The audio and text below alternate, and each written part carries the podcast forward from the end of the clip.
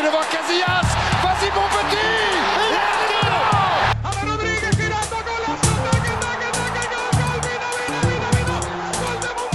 Agora Ronaldinho! Agora There may be something for Ozil here. There's a ripper of a goal. That's what there is. Caz, second poteau Pavard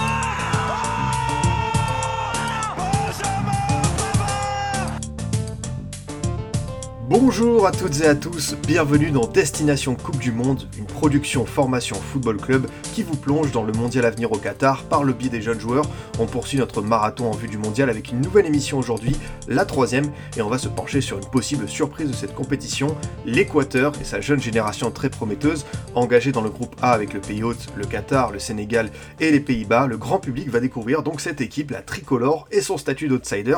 Comment ce pays d'Amérique du Sud a su se constituer une équipe dont il faut se méfier? Quels sont les joueurs à surveiller de près? Pourquoi l'Équateur dispose de très bonnes académies de football On va faire le tour de la question avec mes deux invités qui se sont penchés vigoureusement sur ce pays et sa formation. Il était venu pour nous parler de son parcours de coach au Canada. Il enfile cette fois-ci sa casquette d'expert du football sud-américain. Rodolphe alias Globrod est avec nous. Comment tu vas l'ami? Écoute Adrien, ça me fait très plaisir euh, d'être euh, présent dans ce podcast parce que euh, comme je, je le dis souvent sur sur Twitter, je fais la propagande de l'Équateur qui va être une des belles surprises pour pour cette Coupe du Monde. Donc vraiment ravi d'être avec toi et être avec Maxime. Bah écoute, euh, le plaisir est évidemment euh, partagé. Voilà, également tu as prononcé son prénom euh, Maxime. On l'avait reçu pour parler de l'académie du Red Bull Salzbourg. Je suis très content de te recevoir de nouveau en formation FC. Tu tiens le compte YouTube Football Therapist où tu partages beaucoup d'analyses et d'infos sur les académies du monde entier. Comment tu te portes, Maxime? Écoute, très bien, très content de revenir, de repasser à l'antenne ici sur Formation FC pour, pour aborder ce magnifique sujet qu'est l'Équateur. Bah ouais, je sais que vous étiez très pressé d'en parler avec moi. Ça fait, je pense que on a cette conversation depuis un mois pour enregistrer cette émission. Vous êtes tous les deux impatients, donc ça y est, on y est. Très content de pouvoir faire ça avec euh, avec tous les deux. Avant peut-être de parler un petit peu de, de, football, euh, euh, Rodolphe, je me tourne vers toi. Finalement, est-ce que tu peux me parler un petit peu de, l'Équateur, toi qui connais le continent sud-américain, au-delà du football Finalement, c'est quoi comme pays? Parce que j'ai envie de te dire, voilà, dans ce continent sud-américain, il y a des mastodontes comme le Brésil, l'Argentine. On a des pays qu'on connaît, bah forcément, comme ils sont régulièrement en grande compétition comme, comme l'Uruguay, comme, comme le Chili, comme la Colombie. Mais finalement, l'Équateur, ça correspond à quel type de pays?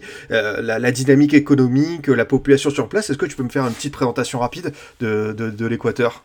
Écoute, bah, c'est un pays qui compte, je crois, environ 17-18 millions euh, d'habitants.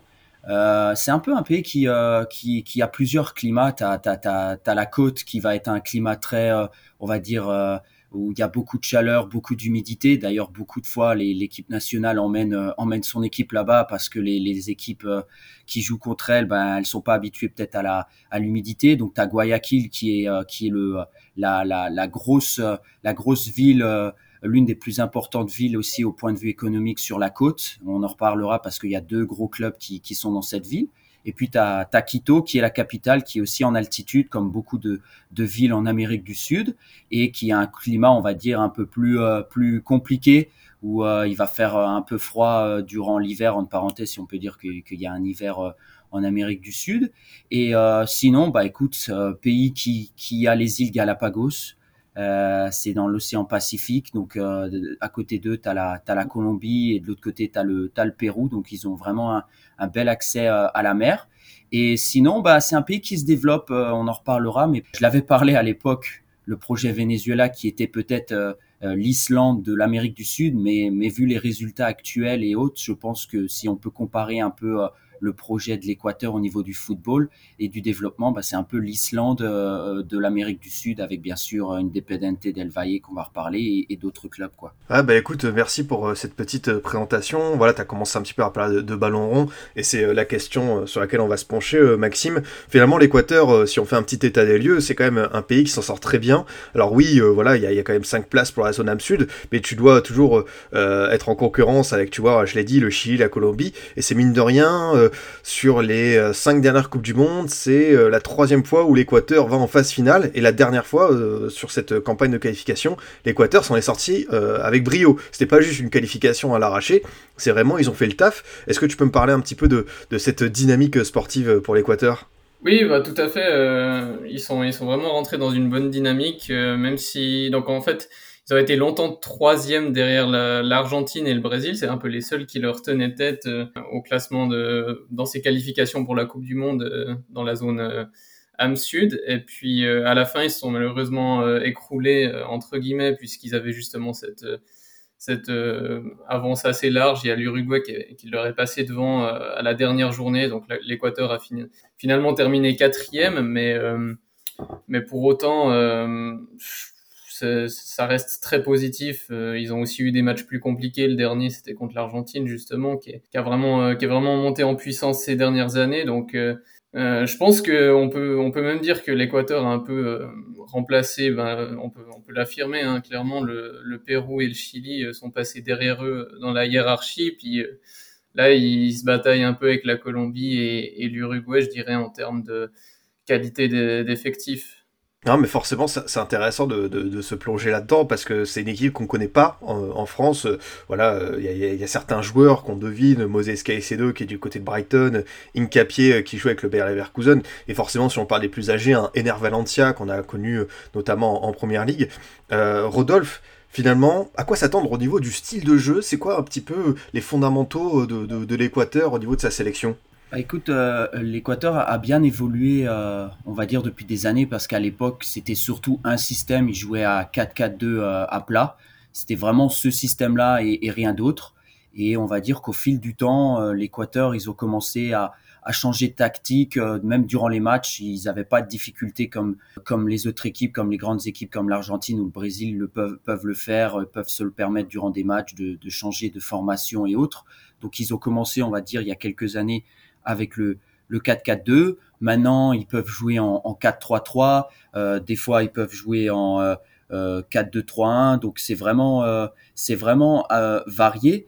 Et, et, et, on va dire que tu en parlais. Je vais peut-être un peu revenir en arrière.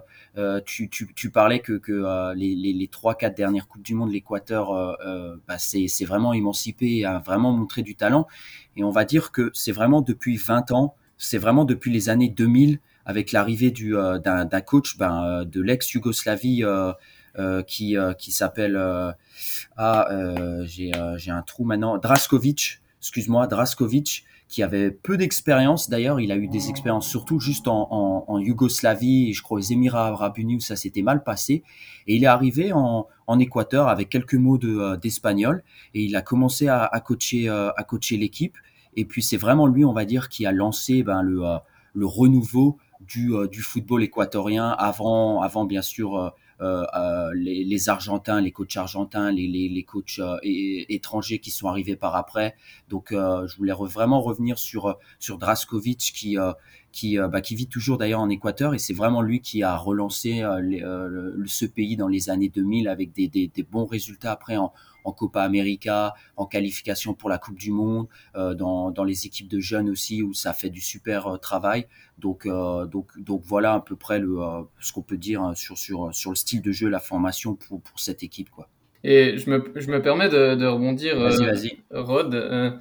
tu as parlé justement des, des coachs argentins là, qui, qui sont un peu euh, qui, qui, ont euh, qui ont pris la tête hein, en fait de, de l'équipe euh, équatorienne ces dernières années. Et même en Amérique du Sud hein, même en Amérique énormément bah, justement il y, a, il y, en a un que j'aimerais bien souligner son son bon travail au-delà du, du sélectionneur actuel Gustavo Alfaro c'est Jorge Celico qui a entraîné en fait les U20 de l'Équateur euh, bah, jusqu'à jusqu'à en début 2022 euh, et ce depuis 2017 en ayant notamment été aussi deux fois coach intérimaire de la, de la sélection A euh, entre deux. Et en fait l'équipe U20 qu'il a qu'il a qu'il a coaché ben, avec elle il a remporté le, le Sudamericano U20 en 2019 c'est un tournoi entre les, les, différents pays de la CONMEBOL de, de l'Amérique du Sud. Et vu qu'ils ont gagné ce tournoi donc devant Brésil, Argentine, etc. Et eh ben, ils se sont qualifiés à la Coupe du Monde U20 euh, la même année, en 2019, et ils ont obtenu une magnifique troisième place. Donc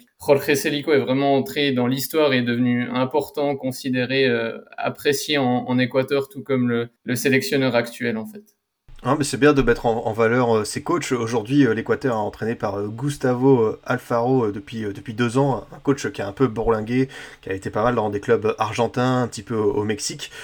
finalement, Rodolphe, si on commence un petit peu à rentrer dans le vif du sujet, Euh, comment est-ce que tu expliques tout simplement cette jeune génération très prometteuse qui arrive? Alors tous n'ont pas le même statut, mais c'est quand même intéressant, tu vois, d'avoir un Incapié qui a 20 ans, un Caicedo qui a 21 ans, un Plata qui évolue à Valladolid euh, qui a 22 ans, Porozzo qu'on connaît un petit peu en Ligue 1 qui a 22 ans, mais on n'est pas sûr s'il sera dans la sélection au moment où on enregistre cette émission.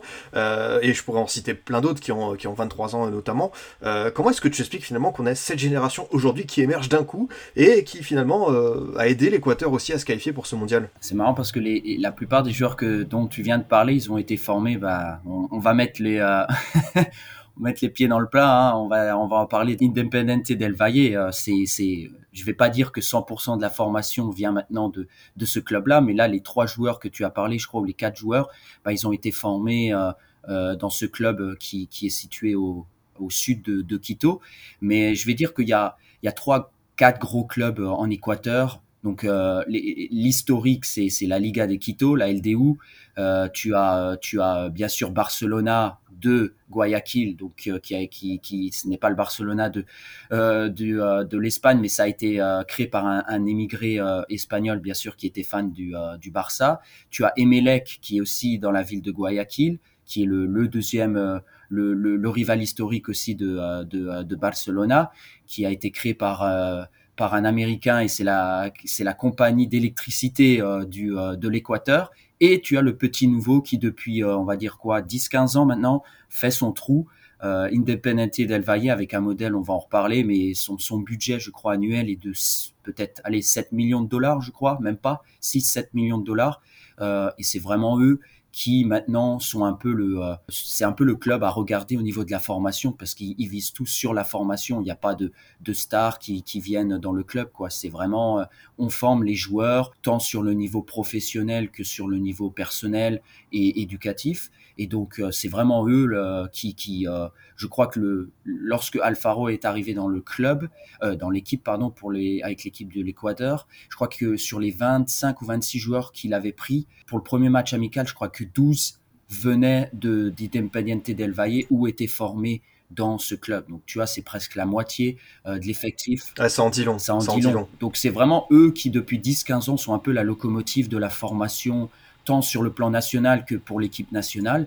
Et, euh, et, au niveau des jeunes aussi, les, sélections de jeunes, euh, que ça soit du club ou de la sélection nationale, bah, elles sont en train de performer ou elles vont performer dans quelques années. Il y a la Copa América qui, qui normalement sera euh, en Équateur en 2024. Donc, je pense que ça va être exceptionnel pour eux, quoi. Ouais, ben là, il y a, enfin, excuse-moi de, de, de, rajouter, de compléter, mais il y a, il y a 14. T'excuses pas, Maxime, parce que je rappelle que tu as fait euh, beaucoup de, de, de contenu sur YouTube, euh, en trade aussi sur Twitter, euh, sur l'NTP Del Valley, donc euh, bah forcément c'est intéressant d'avoir ton, ton avis en profondeur euh, là-dessus. Comment est-ce que tu expliques cette réussite de cette académie, tout simplement?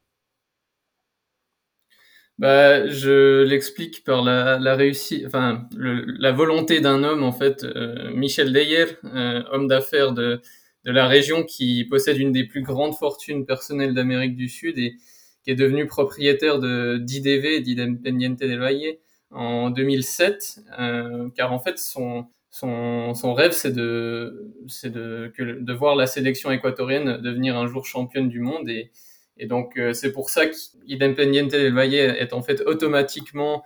Donc, il faut savoir que c'était un club modeste. euh, Ça a toujours été un club modeste. Euh, Ils sont ensuite à son. Euh, dès, que le club a été acquis par Michel Deyer, ils sont très vite montés en, en première ligue équatorienne. Et puis, il a en fait euh, fait de- d'Independiente del Valle le véritable centre de formation du pays avec des, écoles euh, partout en Équateur. pour ensuite ramener des talents du côté de San Golqui, la ville, la ville haute de- d'Independiente del Valle.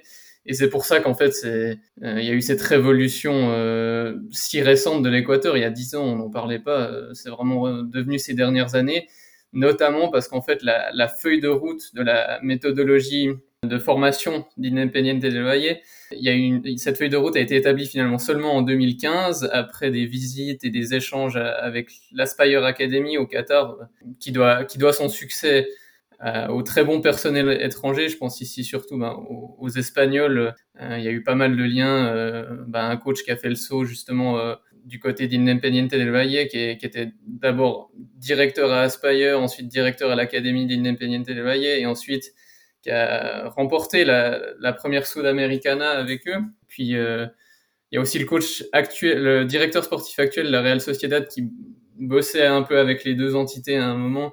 Donc c'est là qu'ils ont vraiment euh, défini leur feuille de route claire et les fruits de ce travail euh, ont, vraiment, euh, ont vraiment, se sont vraiment fait ressentir les années qui suivent 2015. Ben, déjà dès 2016 finalement, il y a, eu des, belles choses avec la première équipe. Ouais, merci beaucoup de, nous parler de, de ça. Rodolphe, pour poursuivre la discussion, on imagine à quel point pour un pays comme l'Équateur, qui euh, voilà fait face à, à, des gros à une immense concurrence dans, dans son continent qu'avoir ce type de structure finalement c'est la meilleure solution possible pour développer euh, mettre en place un projet sur le long terme. Alors oui peut-être qu'il faut, faut attendre mais euh, on sait que dans le football moderne c'est toujours compliqué. Mais là pour le coup l'Équateur euh, vraiment euh, elle récolte les fruits de cette bonne politique en mettant en place des centres de formation des académies avec des, du, du, personnel compétent. Ah ouais et, et, le meilleur exemple hein, tu sais on, on parle peut-être que pour l'instant le seul joueur en attendant la Coupe du Monde. Euh, on parle de Caicedo, le, milieu de, Brighton, qui, a été formé à l'IDV.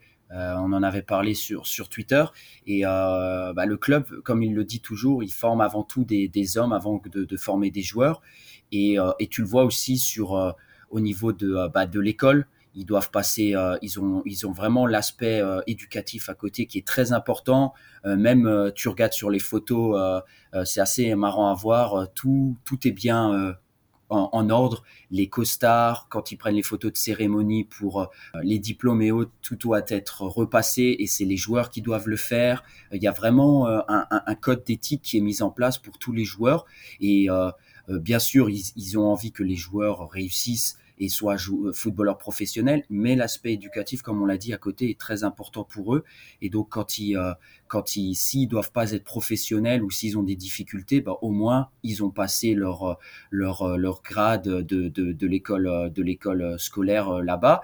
Et s'il y a des problèmes, bah, il y a des psychologues. Donc, c'est vraiment un, un, club qui est en avance, même, je dirais même sur certains clubs européens ou même français, parce qu'ils ont des psychologues, même pour les jeunes joueurs. Tu vois, ils n'entendent pas que ça soit les, les joueurs professionnels, même les joueurs de de la réserve qui, qui a aussi de super résultats, euh, qui est maintenant, je crois, euh, Maxime, ils sont en deuxième ou troisième division en Équateur, je sais plus maintenant. Euh, Independiente Juniors, c'est, ouais, ouais. ils sont en deuxième division équatorienne, la, la série B. Ouais, euh, donc c'est déjà une ligue professionnelle en fait. Euh, et il faut savoir que euh, en fait quand on dit deuxième équipe, bah, ils, ils, sont vraiment super jeunes. Ils ont ils ont plutôt 16, 17, 18 que 19, 20, 21, 22, hein, parce que les jeunes partent, en tout cas les meilleurs partent très très tôt de, de l'Équateur. Ils restent pas longtemps en première équipe, ils font souvent juste six mois. Bah c'est ça, c'est ça. Ils en parlaient aussi de, de, de ils essayent de, de, entre parenthèses, de vendre les joueurs le, le, pas le plus tôt possible, mais en tout cas, dès qu'ils ont 18, 19, 20 ans, bah tu le vois comme Caicedo ou, d'autres. On en reparlera peut-être avec le Scoot Time à, à la fin. Et ben, ils partent à cet âge-là euh, en, en, Europe maintenant pour la plupart ou en MLS. Ça commence aussi à, à il commence à avoir une hype aussi en MLS pour les joueurs équatoriens. Donc euh, donc c'est vraiment un modèle à suivre et, et, et on l'a dit avec 6-7 millions de dollars de, de, budget annuel comparé au, au mastodon argentin et encore plus euh, brésilien sur le continent euh, sud-américain, bah c'est vraiment, euh, je trouve que c'est beau ce qu'ils font quoi parce qu'il y a y a y a y a pas beaucoup d'argent mais en tout cas euh, il y a y a tous les aspects sont là pour que le joueur réussisse tant sur le plan professionnel que, que personnel si ça ça va pas jusqu'à jusqu'à jusqu'à la carrière professionnelle dans le football.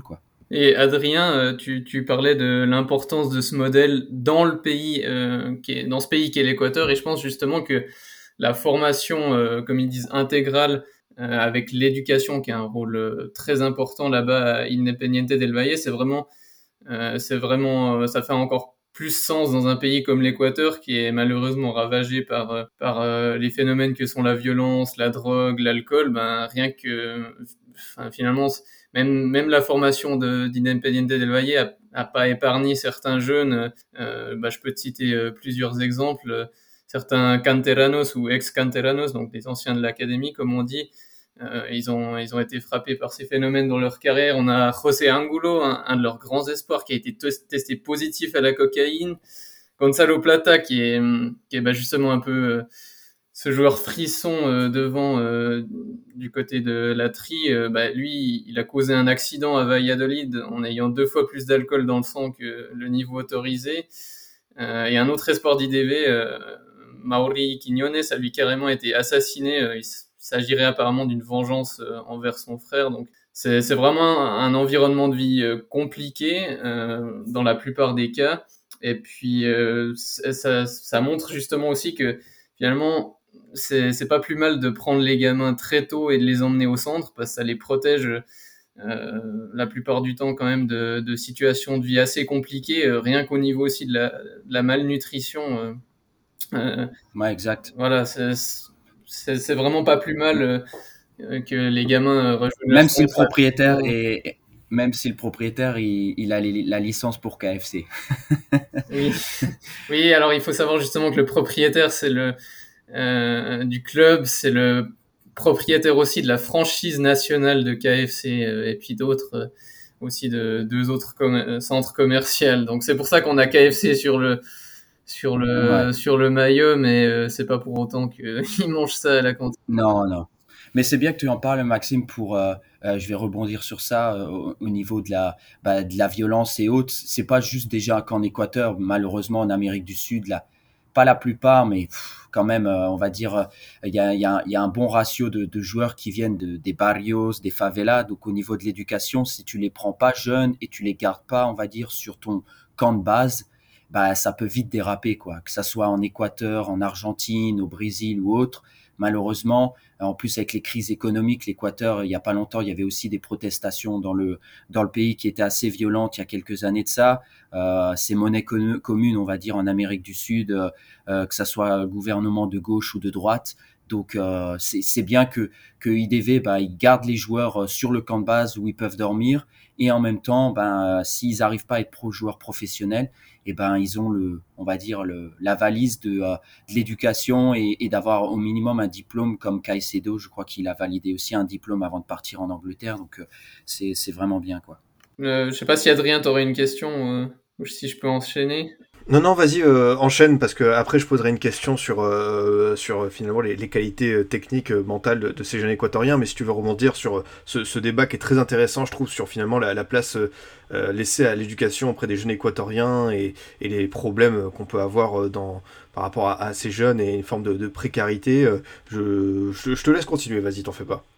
Bah justement, je pense que l'école est, encore finalement même s'ils ne réussissent pas en tant que, footballeurs, l'éducation est tellement bonne à, Independiente del Valle. Ils ont récemment opté pour, euh, pour le modèle certes révolutionnaire, mais à succès de l'éducation relationnelle développée par le Colombien Julio Fontan. C'est un modèle qui met en fait d'abord les, intérêts du joueur au, centre, puisque tout est ramené au foot et au sport en général pense notamment à des exercices de maths qui feraient un lien avec la, la charge, le volume d'entraînement ou bien des calculs de distance du terrain.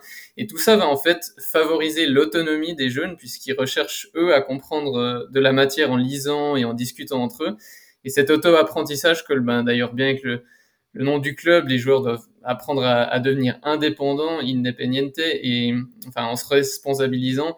Et cela chacun à son rythme, mais il y a aussi des cours qui sont euh, en, anglais justement pour euh, déjà se préparer à une, future vie euh, à, l'étranger. Mais c'est vrai que s'ils réussissent pas à devenir footballeurs, d'un côté, ils ont quand même une, très bonne éducation, euh, plus haute que la moyenne en, Équateur, et, ça, c'est vraiment, c'est vraiment un plus parce que bah, la plupart des, gamins qui sont au centre, ils, viennent en fait de milieux assez pauvres. Et, et donc, euh, dans tous les cas, ils ne peuvent qu'être heureux et ne, peuvent qu'accepter ce modèle de, euh, basé sur euh, l'importance de l'école ou euh, même si, ou si tu as des mauvaises notes, et eh ben tu joues pas. Et c'est pas seulement de la communication, c'est vraiment, c'est vraiment ça. Euh, c'est d'abord l'école qui est prioritaire là-bas et ça, ça donne une certaine forme d'autorité justement au club qui est qui euh, est ferme avec son discours. Non, mais c'est super intéressant de voir euh, de voir ça et de se rendre compte euh, comment l'Independiente del Valle pense ce projet au-delà du terrain finalement et accompagne tout ça de, de notions éducatives pour pour ses enfants parce qu'on sait que voilà un centre de formation c'est c'est pas une vérité exacte, hein, c'est pas parce que t'es es en équipe de jeunes que tu vas percer et c'est bien de les préparer à ça à cette, à cette vie d'après au cas où si ça, si ça ne fonctionne pas. Euh, Rodolphe, je voulais te poser cette question et du coup je pense que c'est intéressant de savoir finalement euh, sur quoi on insiste en Équateur pour euh, les caractéristiques footballistiques de ces jeunes joueurs? Sur quoi est-ce qu'on met l'accent? Est-ce que c'est sur l'aspect mental? Tu as dit qu'il y a des, psychologues à disposition. Est-ce que c'est sur vraiment l'aspect technique, c'est l'aspect physique, c'est l'intelligence de jeu, c'est tactique, j'imagine un peu de tout ça, mais est-ce qu'il y a vraiment une particularité du, du jeune équatorien qui se détache Écoute, euh, pour ceux qui se rappellent, je sais pas, euh, quand la France était dans le groupe de l'Équateur il y a quelques années, euh, lors de la Coupe du Monde, c'était la Coupe du Monde 2014. 2014. 2014, ouais. C'est ça. la plupart des joueurs, bah, déjà le résultat s'était terminé par un match nul 0-0, match assez ennuyeux. Et je me rappelle, les joueurs équatoriens, c'était, on va dire, c'était, c'était des grands gaillards et autres. Et je trouve que depuis, ça a beaucoup évolué sur euh, l'aspect, on va dire déjà juste physique du joueur. Maintenant, c'est c'est des joueurs qui vont être assez techniques, peut-être pas aussi grands qu'à l'époque. Donc, comme tu l'as dit, c'est un peu un, un peu un mélange de tout. Tu as un peu des, des, des joueurs euh, on va dire costaud, très physique, euh, peut-être plus dans l'aspect euh, défensif, et des joueurs qui vont être assez jolis à voir, comme Moises Cacedo au milieu. Euh, t'as des t'as des jeunes joueurs qui arrivent même derrière lui, hein, parce que ça va tellement vite en Équateur que que limite Caicedo, c'est limite c'est c'est un vieux, mais je rigole, mais en tout cas t'as du Incapié pour ceux qui je vais parler des joueurs qu'on connaît un peu en Europe. Je vais pas commencer à à parler des des, des joueurs qui sont encore en Équateur ou, ou en Amérique, mais en tout cas maintenant c'est vrai qu'il y a un peu un un, mix entre tous ces euh, tous ces, types de joueurs, entre le joueur physique, le joueur frêle, mais qui va être techniquement au-dessus de euh, au-dessus des autres. Donc euh, ils ont su évoluer comme d'autres pays, comme je l'avais dit aussi pour le Venezuela, où, où tu as des joueurs selon le bah, selon la région aussi du pays, et ben ils vont avoir une caractéristique plus on va dire différente du joueur de la capitale par exemple donc euh, c'est vraiment, c'est vraiment un, mix, comme tu as dit, entre, entre ces joueurs. Ils ont su vraiment évoluer depuis euh, les années 2010 où c'était plus des, grands gaillards, en parenthèse. Quoi. C'est vrai que le paradoxe du football équatorien, bah, c'est qu'il a jusqu'ici surtout été marqué par le biotype de l'afro-équatorien qui est généralement grand, fort et rapide, alors que les, Afro-Équatoriens ne représentent en fait que 7% de la population. Euh, bah pour, pourtant, il y avait, il y avait 80% d'Afro-Équatoriens dans la sélection de 2006, par exemple, et sûrement un peu moins aujourd'hui, mais, mais quand même pas mal. Donc, c'est là tout le paradoxe. Et l'autre paradoxe, c'est ben que tout le pays est derrière la tricolore, la, la tri euh, quand elle joue, mais la communauté afro-équatorienne souffre souvent quand même de racisme au quotidien. Et c'est une communauté qui vient un peu isolée par rapport aux autres. Il y a trois bassins où ils sont nombreux dans le pays et c'est justement les trois bassins qui fournissent en fait le plus de joueurs aux, deux ligues professionnelles du, pays et, à la sélection. Euh, mais c'est vrai que, comme Rod l'a dit, ben, notamment avec la, formation à, IDV, ben, on, on voit euh, que, que le paysage est en train de changer, que c'est pas c'est pas seulement un football euh, basé sur le, physique, si je puis dire, qui qui est maintenant en place, euh, puisque bah, Independiente del Valle, euh, notamment notamment eux au, au, niveau du scouting, ils font gaffe quand ils quand ils repèrent des jeunes à pas trop, ils laissent un peu l'impact physique de côté euh, parce que ils se disent aussi qu'il y a des joueurs qui vont se développer plus tard. Hein. Euh, là, c'est la problématique de, l'âge relatif chez les jeunes. Certains se développent plus tard que d'autres. Et puis, euh, donc, ils, les testent plutôt sur des exercices où c'est le, leur intelligence de jeu et leur technique qui sont mises à contribution. Ouais, merci de, de, de m'avoir ouais, parlé puis, de. Oui, vas-y, vas-y, Rodolphe. Non, non, non, juste pour, euh, tu vois, il bah, y, a, y, a des, y a des joueurs qui sont assez, assez grands, comme Porozzo, bah, qu'on a, qu'on a vu avec, euh, qui, qui est en France avec 3, je crois qu'il est au, autour des mètres 90, mais sinon, bah, Caicedo, je crois que c'est 1m77, 78, euh, Incapié, je crois que c'est 1,80, euh, tu as vraiment des joueurs la plupart euh, maintenant qui, qui tournent autour des 1m75 80 tu vois donc euh, c'est pas c'est dans la normale. Ils cherchent pas ils cherchent vraiment à, développer l'aspect euh, technique avant tout avant de se dire ah bah toi t'es pas t'es pas assez grand pour un défenseur. Brian Castillo je sais pas si on va parler de, ce fameux joueur qui, qui a été dans la tourmente euh, entre avec la FIFA et la Colombie et, l'Équateur mais il est il fait 1m70 tu vois. Donc euh, et c'est un et il joue en défense. Donc, euh, c'est un, latéral et il peut jouer aussi bien sûr devant des fois, mais, je veux dire, tu vois, 1m70, euh, en France, peut-être, on dira, ouais, toi, t'es 1m70 en défense, on va peut-être pas te faire jouer, tu vois. Donc, c'est vraiment, si t'es fort, si t'es bon techniquement et autres, c'est avant tout ce qu'on recherche, quoi. Justement, euh, Rodolphe, euh, c'est intéressant ce que tu dis. Est-ce que tu peux nous faire un petit moment de, contexte sur Bayern Castillo? Parce qu'il y avait une histoire de licence qui était en jeu et longtemps le Pérou, voire le Chili, ont espéré obtenir gain de cause auprès de la FIFA, que l'Équateur saute et récupérer sa place. C'est bien ça?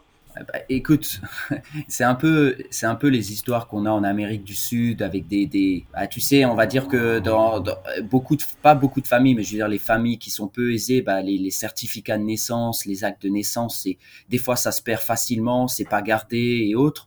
Et puis bah dans son cas, il disait que qu'il avait falsifié son acte de naissance, qu'il était né en Colombie qu'il n'était pas né en, en, Équateur. Et donc, bah, bien sûr, dès qu'il y, a un autre pays, euh, tant la, Coupe du Monde, c'est important pour tout le monde et surtout sur le plan aussi euh, économique pour euh, tous ces pays-là qui n'ont pas pu se qualifier.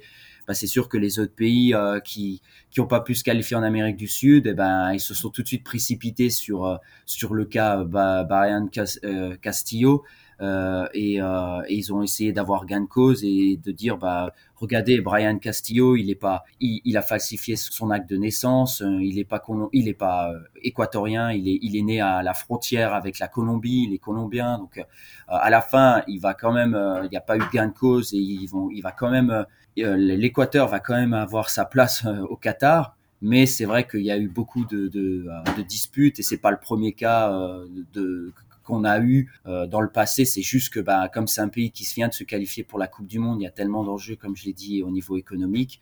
Bah, les autres pays s'engouffrent dans le euh, dans la brèche et puis essayer d'avoir gain de cause et, d'avoir le pays disqualifié, quoi. Mais l'affaire est pas totalement classée hein, au moment où on s'enregistre. Euh. Ah, elle est pas. le, Chili et le, et le Pérou ont fait maintenant recours au tribunal arbitral du sport et je crois que hum, début novembre, il devrait, il devrait donner euh, réponse, euh, donc le TAS, mais, euh, mais ouais, je pense quand même que ça arrive un peu tard. Je les vois quand même mal retourner la situation et qualifier un autre, mais théoriquement, c'est encore possible. Bon, c'est très bien parce qu'on a, on a une décision de justice près d'avoir fait l'émission, euh, pas dire pour rien, parce qu'on parle évidemment de formation et tout, mais pour le timing de destination Coupe du Monde, ce serait pas idéal. Voilà, on verra ce qui se passera au moment où ça sortira. Peut-être qu'on qu'on cuttera le passage, mais en tout cas, on va, on va croiser les doigts euh, pour, pour, euh, pour l'Équateur.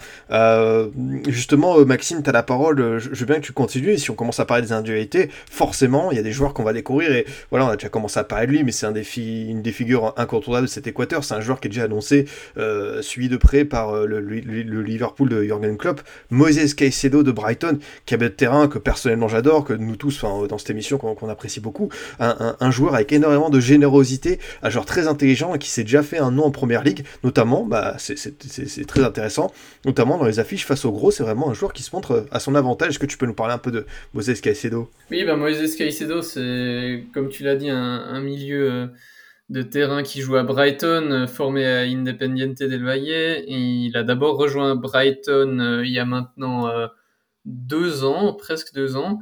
Et puis, il a d'abord joué avec les U23 parce que Potter le, le voulait pas. puis, il est parti six mois en prêt en, Belgique à Berchot, mais ça, c'était un peu compliqué. C'était le dernier du championnat, mais pour autant, Caicedo performait.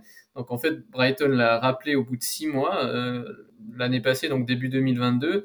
Et puis là, petit à petit, petit, à petit il s'est fait sa place euh, dans l'équipe de Potter et, maintenant euh, de, de C'est un milieu de terrain qui est, franchement, je, crois qu'il n'a pas de défaut. Il est, tellement complet, euh, aussi bien avec ballon euh, pour éliminer avec des, petits gestes techniques ou bien surtout son intelligence. On est plus sur la fin que sur du dribble pur.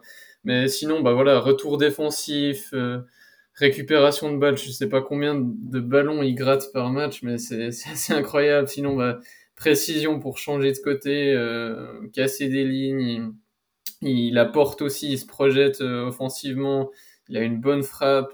Et mais ce que ce que j'aime beaucoup chez lui et ce qui caractérise un peu aussi cette cette équipe équatorienne qu'on va retrouver au, mondial, c'est sa capacité à anticiper un peu une mauvaise passe, un mauvais contrôle de l'adversaire, ou il sort très vite en fait sur le joueur pour récupérer le ballon. L'Équateur presse pas forcément très haut, mais c'est attendre que l'adversaire fasse cette erreur et puis ensuite ben, ils explosent, ils, attaquent très rapidement avec, avec, à la suite de ces récupérations de balles. Ouais, merci de m'avoir euh, présenté ce joueur parce que c'est vrai que ça va être, je pense, peut-être une des révélations pour le grand public au cours de cette Coupe du Monde. Les, personnes qui peuvent pas suivre euh, la Première Ligue et, Brighton euh, tout le week-end, mais on vous conseille quand même l'équipe de Roberto De Zerbi qui est, très sympathique à voir, qui a bien pris la, succession de, Graham Potter. pareil, si on continue de faire un petit tour des individualités, Rodolphe, forcément, un, joueur en défense qui, voilà, les, joueurs de football manager le connaissent bien, mais c'est Incapié de Leverkusen. Pareil, 20 ans, un joueur né en 2002, mais déjà stature de patron. Alors c'est vrai qu'en Bundesliga, sur ce début de saison, il prend pas mal de buts avec les Herkusen, la teammate qui est pas forcément positive, mais quoi qu'il arrive, c'est quand même un joueur qui est très précoce et qui a un immense potentiel surtout. Ouais, exactement. Euh, un capier qui, qui, a un gros potentiel et puis bah lui aussi qui, qui a euh, qui, a connu une Independiente del Valle. Euh, après, lui, il a été formé dans, dans différents clubs, mais c'est vrai que on va dire que ça sa, sa, dernière formation, là où il a vraiment, on va dire, évolué en tant qu'homme et euh, au niveau de son QI football, en parenthèse, bah, c'est euh, aussi Independiente del Valle.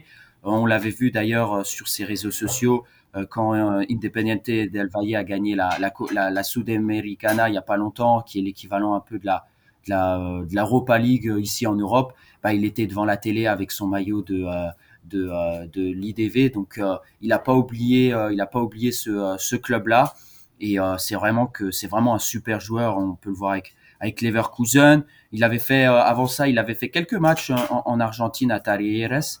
Euh, il n'avait pas énormément joué, mais sur les quelques apparitions qu'il avait faites en Argentine, tu voyais qu'il avait quand même un, un, un, gros physique et vraiment une, bah, comme, comme beaucoup de joueurs de l'IDV, le QI football est vraiment avancé. Il sait quand garder la balle, il sait quand la, la dégager, il sait quand jouer avec ses, ses coéquipiers et autres.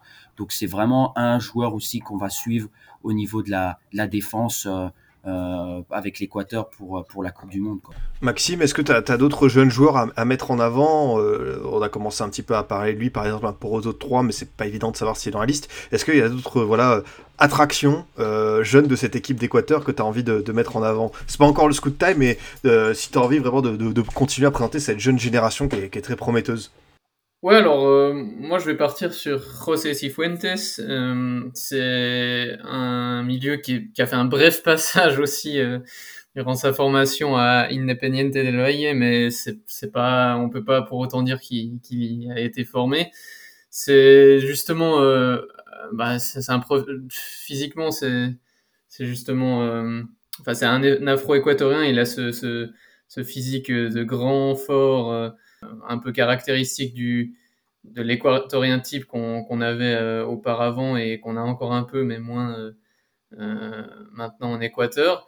Mais pour autant, c'est techniquement, il est vraiment très impressionnant au milieu. Il joue à Los Angeles FC en MLS et il peut très bien éliminer par par le le dribble ou par son intelligence, mais il fait aussi des, des passes ouais, vers l'avant, il trouve des passes en profondeur, euh, des passes entre les lignes euh, assez impressionnantes et il a cette, euh, il a cette capacité à répéter les efforts, à, se projeter, à, ouais, à casser des lignes avec des courses.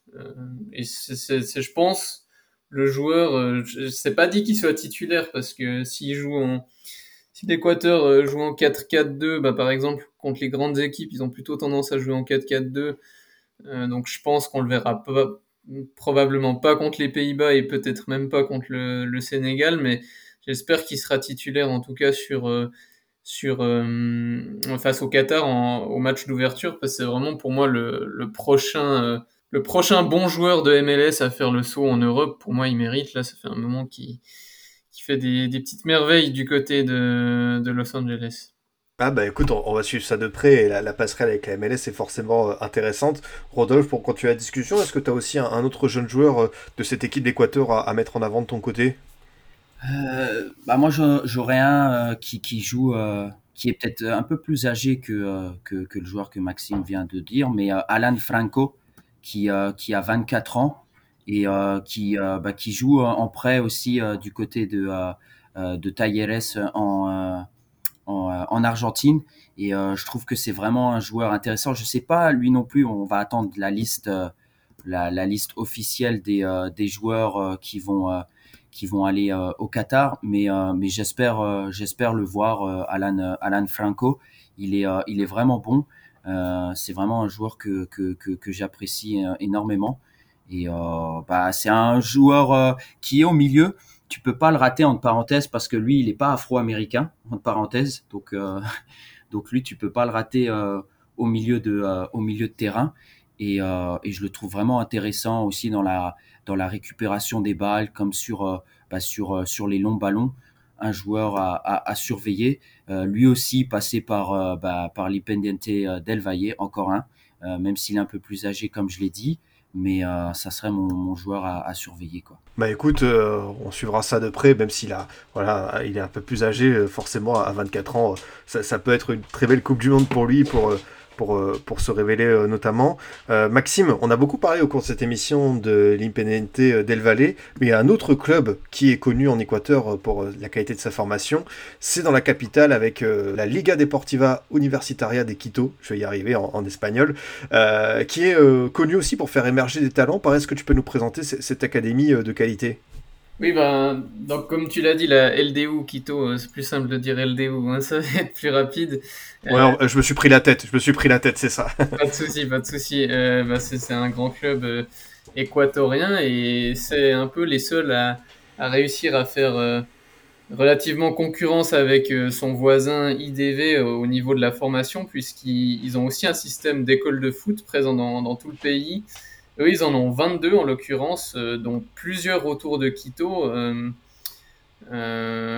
et moi, à titre de comparaison, Independiente del Valle, on a 44, donc voilà, ils sont, ils sont, euh, ils ont deux fois moins de, de force à ce niveau-là, mais dans les équipes de jeunes, on retrouve quasiment les sélections euh, nationales de jeunes, on retrouve quasiment autant de joueurs euh, maintenant de la LD ou Quito que d'Independiente del Valle. Et en fait, ce qu'ils ont, ce ont remarqué il y a quelques années, c'est que ils avaient des très bons joueurs, du potentiel, mais ils arrivaient malheureusement en termes de post-formation, il leur manquait encore quelques années d'expérience pour vraiment s'imposer euh, en équipe première. Donc, ils ont depuis euh, établi en fait euh, une équipe réserve si un championnat peut avoir lieu entre réserves. Ça, change apparemment chaque année.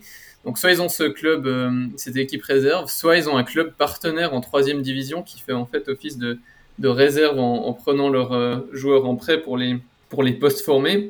Et donc c'est pas un hasard qu'on retrouve euh, maintenant euh, certains de leurs ex-canteranos dans les grands clubs du pays, euh, ou bien au Mexique, ou en MLS avec Jordi Alcivar dans, à, Charlotte, voire dans des, dans des grands clubs brésiliens, ou même en, Europe récemment avec un, un jeune qui a rejoint la, réserve du Dynamo Zagreb, un autre la réserve du Stade de Reims, Mikey de la Cruz, ou bien encore Nilson Angulo qui a signé à Anderlecht et voilà, le plus connu, c'est quand même Pervis Estupinian, euh, qui est un pilier de la sélection, mais cette, diaspora ne semble pas prêt de s'arrêter, puisque deux de leurs jeunes, euh, euh enfin, je les ai pas encore vus parce que finalement ils jouent encore avec leur équipe de jeunes. Enfin, il y en a un qui a, qui a, qui a fait récemment ses débuts, euh, qui s'impose avec la première équipe. C'est, je vais dire les noms, mais je peux pas, je peux pas en parler plus que ça. Oscar Zambrano et Mathias Solis.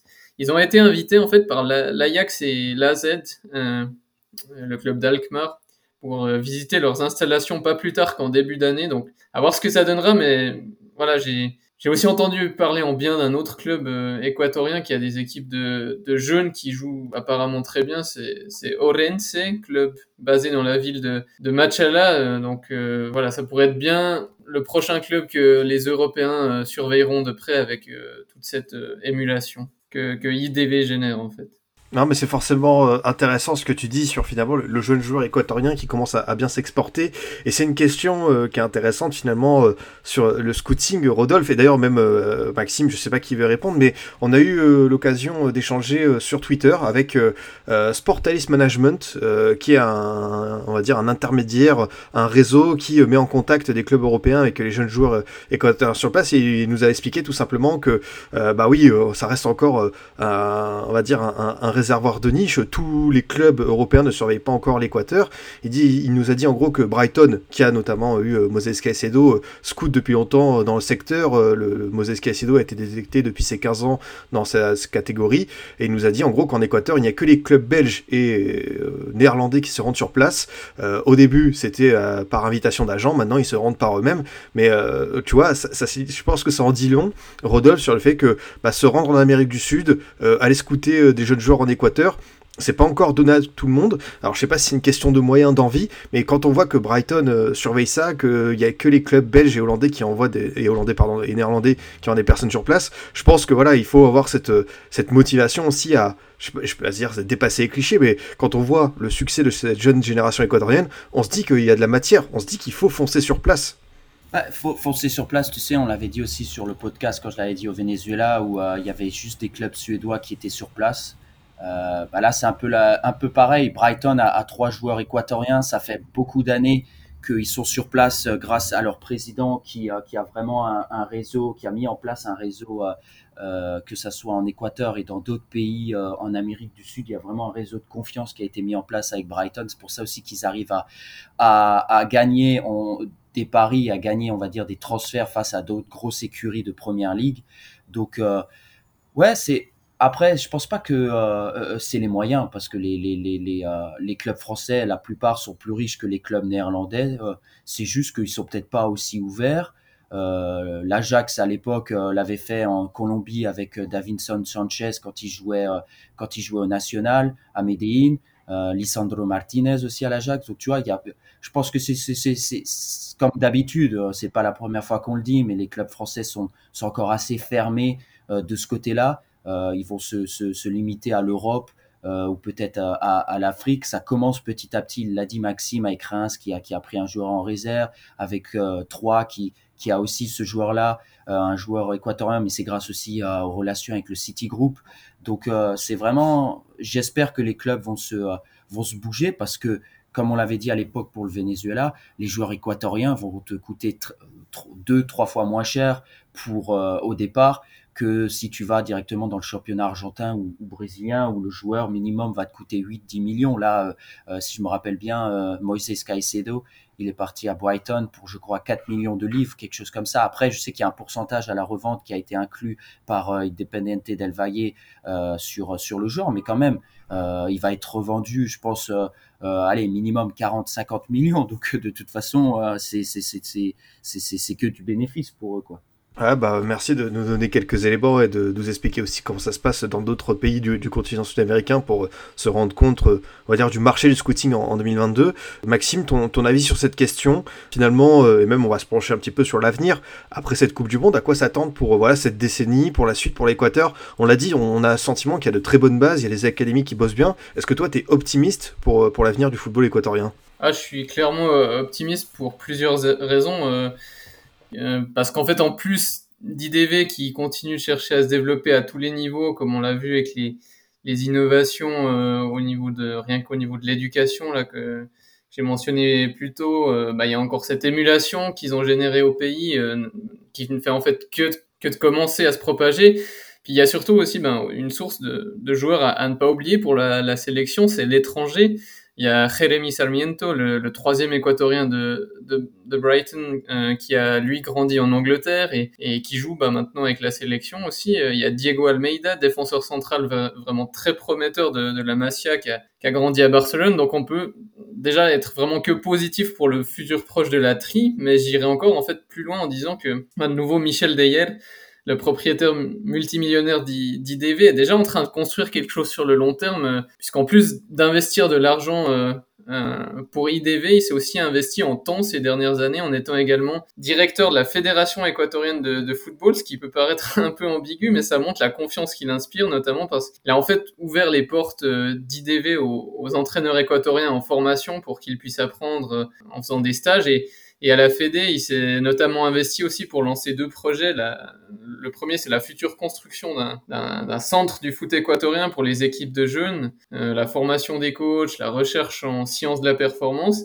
Mais il a aussi encouragé euh, la professionnalisation de la formation des, footballeurs en Équateur, notamment en cherchant à résoudre ce problème de, malnutrition des jeunes talents de, certains clubs pro qui, qui sont quand même plus modestes euh, financièrement. Et puis, même s'il va quitter cette fonction dans quelques mois, il va sûrement, enfin, cette fonction de directeur euh, du foot euh, équatorien, va sûrement rester autant actif, car il est devenu cette année actionnaire majoritaire de Numancia, qui était descendu en quatrième division espagnole et, qui vient de remonter en troisième division. Et, l'idée, ça serait d'avoir une, collaboration entre euh, IDV et, Numancia à l'avenir. Donc, on verra ce que, ce que ça donne pour l'avenir du foot équatorien.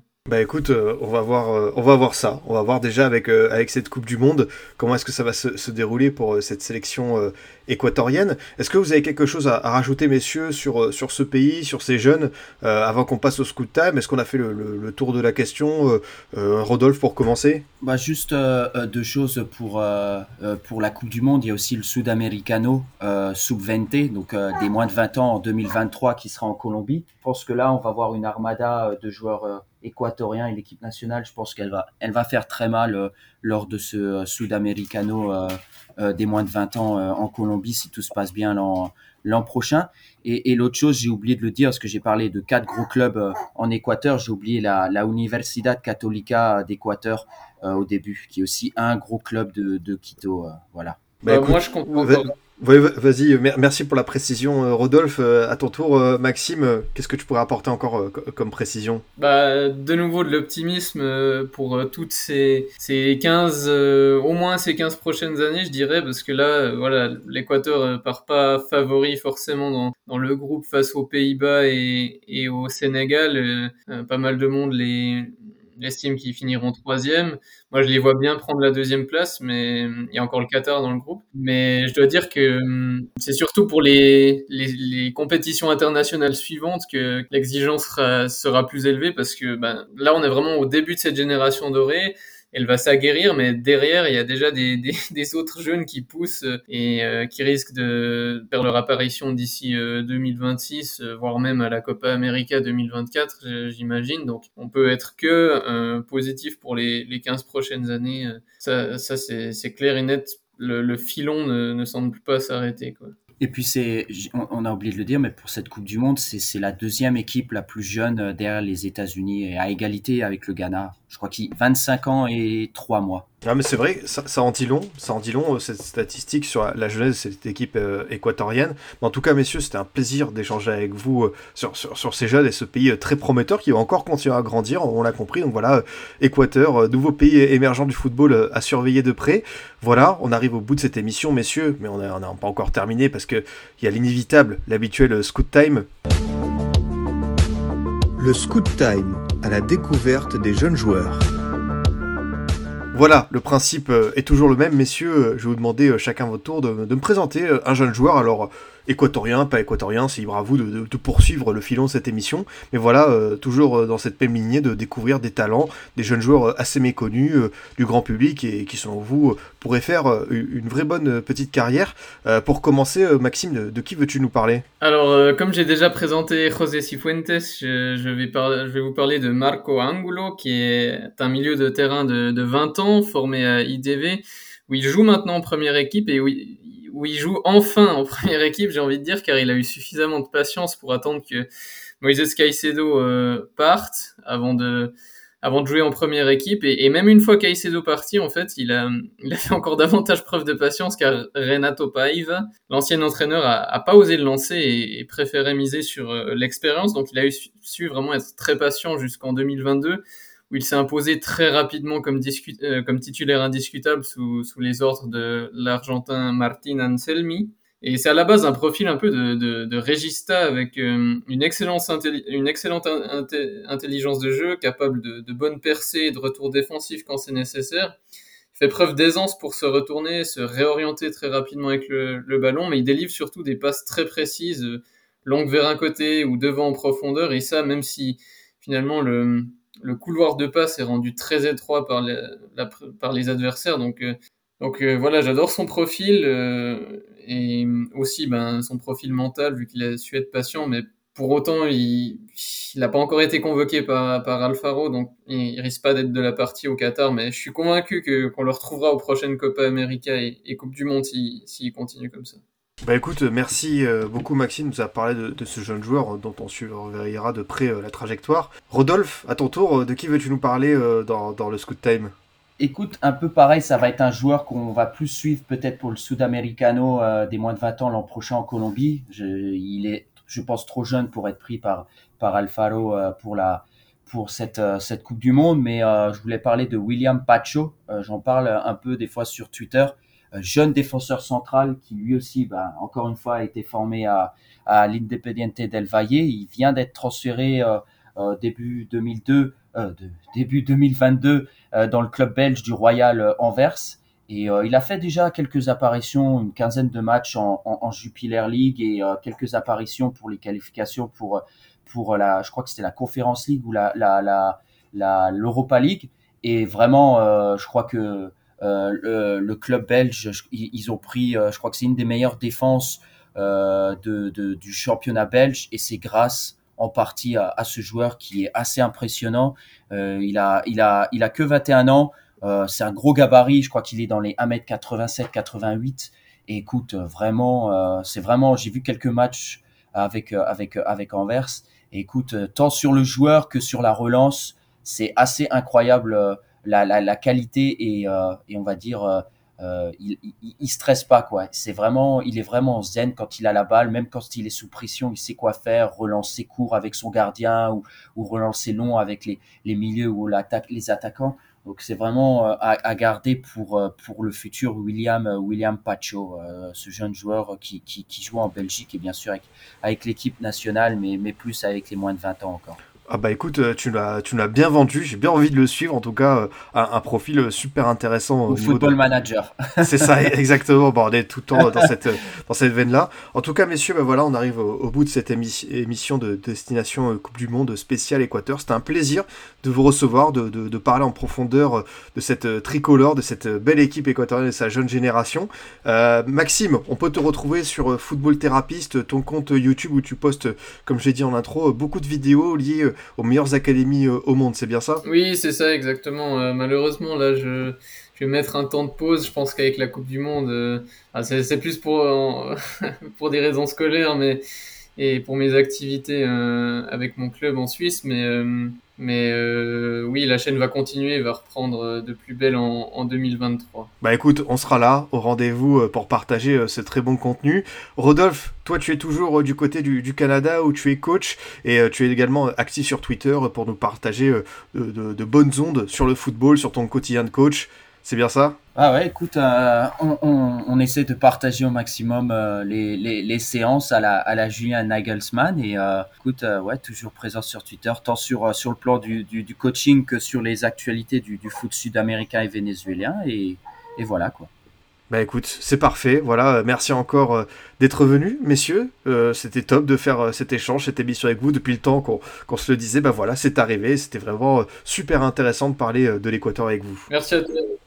Bah, merci à toi, Adrien. Merci à toi pour l'invitation et puis euh, au plaisir, euh, peut-être avec une belle surprise euh, lors du, de la qualification de l'Équateur pour, pour la seconde phase durant ce, ce, mondial.